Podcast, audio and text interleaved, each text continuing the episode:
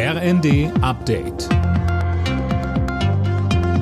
Stündlich neu. Auf den Punkt informiert. Ich bin Silas Quiring. Guten Abend. Bundesgesundheitsminister Lauterbach empfiehlt jetzt allen, sich eine zweite Boosterimpfung zu holen und handelt sich dafür heftige Kritik ein. Es gibt keine entsprechenden Daten für diese Empfehlung, sagte der Chef der Ständigen Impfkommission Mertens der Welt am Sonntag. Auch die Deutsche Stiftung Patientenschutz sieht Lauterbachs Vorschlag kritisch. Und die Virologin Ulrike Protzer sagte im ZDF, wenn jetzt natürlich so unterschiedliche Personen unterschiedliche Dinge sagen, das verunsichert die Menschen nur.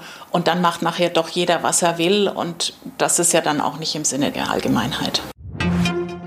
Wie geht's weiter nach dem 9-Euro-Ticket? Der Verband der Verkehrsunternehmen hat die Debatte neu befeuert mit seinem Vorstoß für ein 69-Euro-Ticket bundesweit für den ÖPNV. Das Bundesverkehrsministerium reagiert allerdings noch zurückhaltend.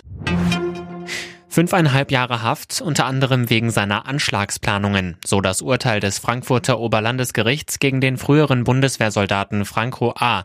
Die Einzelheiten von Tim Britztrup. Der Ex-Offizier hat ein seit Jahren verfestigtes rechtsextremes und völkisch-nationalistisches Weltbild, so der Vorsitzende Richter. Franco A. hatte es demnach auf Politiker und andere Menschen abgesehen, die er als flüchtlingsfreundlich wahrgenommen hat.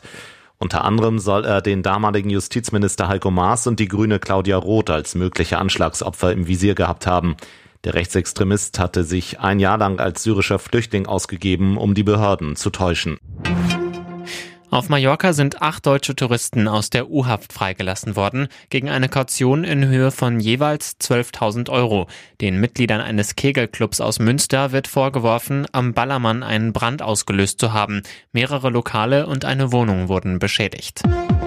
Alle Nachrichten auf rnd.de